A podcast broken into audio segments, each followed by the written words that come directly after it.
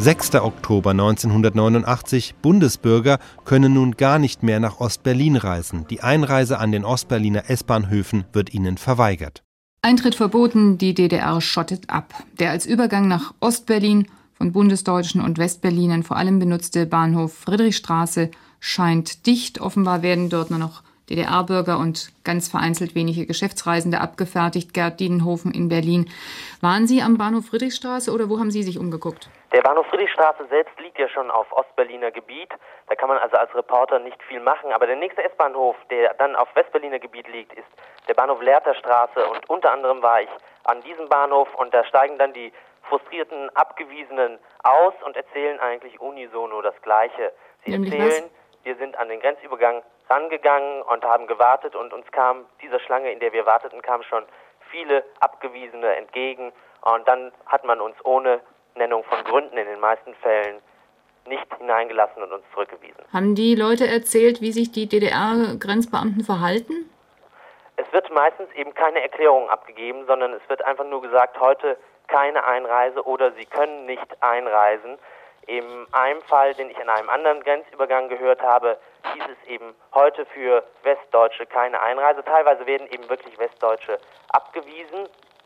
Die brauchen ja die Tagesvisa, das heißt, sie müssen nicht wie die Westberliner ein oder mehrere Tage vorher eine Übertrittsbescheinigung ähm, bestellen, sondern können das am gleichen Tag machen. Und diese Tagesvisa werden wohl im Wesentlichen verweigert.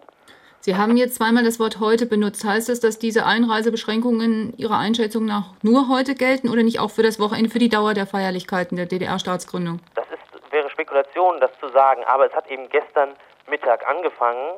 Gegen 11 Uhr hat es die erste äh, Zurückweisung einer größeren äh, Gruppe, das waren Schulkinder, 40 Stück aus Westdeutschland, gegeben und seitdem nimmt die Zahl eben rapide zu. 200 bis 500 sagt die Polizei, die ist ja aber auch nur auf äh, Auskünfte von Leuten, die sich bei ihr melden nach einer Abweisung angewiesen, sodass man davon ausgehen kann, dass die Zahl wohl deutlich über 500 liegt und das ist auch meine Erfahrung. Ich habe an den verschiedenen Grenzübergängen nur wenige Minuten warten müssen und schon kamen viele Augenzeugen, die mir das eben erzählt haben. Haben diese Abgewiesenen auch erzählt von Fällen, die Sie beobachtet haben, von Leuten, die rüber durften? Ja, das ist mir mehrfach erzählt worden und das passt auch in das ganze Bild, was wir hier haben. Es kommen rüber natürlich Ostberliner, das ist klar, die kommen also zurück, und aber auch ältere Leute, Rentner, im Wesentlichen mit Geschenken für ihre Ostberliner Verwandten.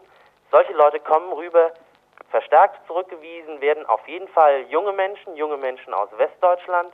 Scheinbar haben die DDR-Behörden, um da mal zu spekulieren, Angst, dass diese Leute Unruhe stiften könnten während der Feierlichkeiten zum 40. Jahrestag. Aber es werden auch mittelalte Leute äh, abgeschoben, ich, ähm, abgewiesen beim Grenzübertritt. Ich habe zum Beispiel zwei, die sahen aus wie Geschäftsleute, westdeutsche Männer gesehen, die kamen auch nicht rüber.